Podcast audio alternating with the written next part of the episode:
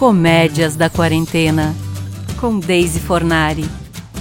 Texto 3: Yoga versus Funcional. Amado diário, apesar de toda a situação do planeta hoje, temos que pensar que esse momento é de reaprender a conviver e amar. Voltar a estar com a família é maravilhoso. Vamos ter resiliência, dividir tarefas, trocar palavras de conforto, aprender uns com os outros. É isso. Eu vou ensinar todo mundo aqui de casa a meditar e fazer yoga. A vida vai mudar para melhor. Dia 2. Querido diário. Hoje fiz yoga na sala, mas meu irmão chutava bolas contra a parede do muro da casa. A funcional dele está dando certo. As pernas estão saradas. Ninguém quis meditar comigo.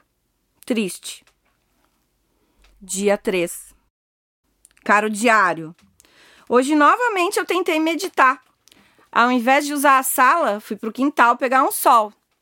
Utopia, uma vitamina D, rei sol a me guiar, paz e serenidade. Realidade, cachorro latia, a mãe ao lado estendendo roupa no varal, falando em comprar mais sabão. Não meditei, mas ela ficou interessada em saber por que, que eu estava no sol vestida de roupas toda marcada. É, já é um interesse pela yoga, né? Dia 4. Só diário mesmo, tá? Por que, que eu não tô carinhosa? Hoje eu desisti de praticar yoga. Aderi a funcional junto com o irmão. Se não pode vencê-los, junte-se a eles. Pelo menos eu vou ficar sarada também, né? Como são boas as trocas de experiências, satisfeita com a integração em família. Ninguém medita aqui mesmo. Dia 5.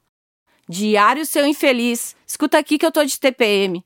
O meu corpo tá doendo, eu não consigo andar de dor nas pernas. É por causa da funcional, né?